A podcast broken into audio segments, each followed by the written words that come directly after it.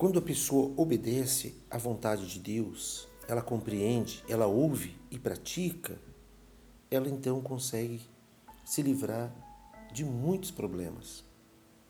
Foi assim, por exemplo, com Abraão. Hebreus capítulo 11, versículo 8, cita: Pela fé, Abraão, quando chamado, obedeceu, a fim de ir para um lugar que devia receber por herança, e partiu sem saber aonde ia. Assim, por exemplo, é o que acontece com todo aquele que é dependente de Deus.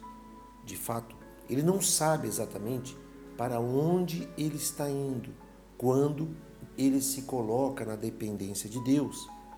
Porque uma vez que Deus chama, uma vez que Deus guia, uma vez que Deus orienta, cabe a cada um de nós obedecê-lo por mais incompreensível que seja, por mais que seja até mesmo assustador.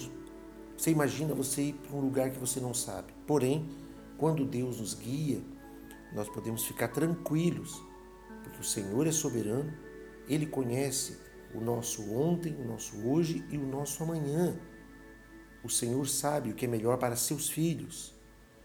Por isso, assim como Abraão que é o pai da fé, obedeceu sem questionar a Deus e recebeu, por fim, a sua herança, da mesma maneira nós precisamos confiar em Deus, perseverar firme na fé, sabendo que Deus está no controle de tudo.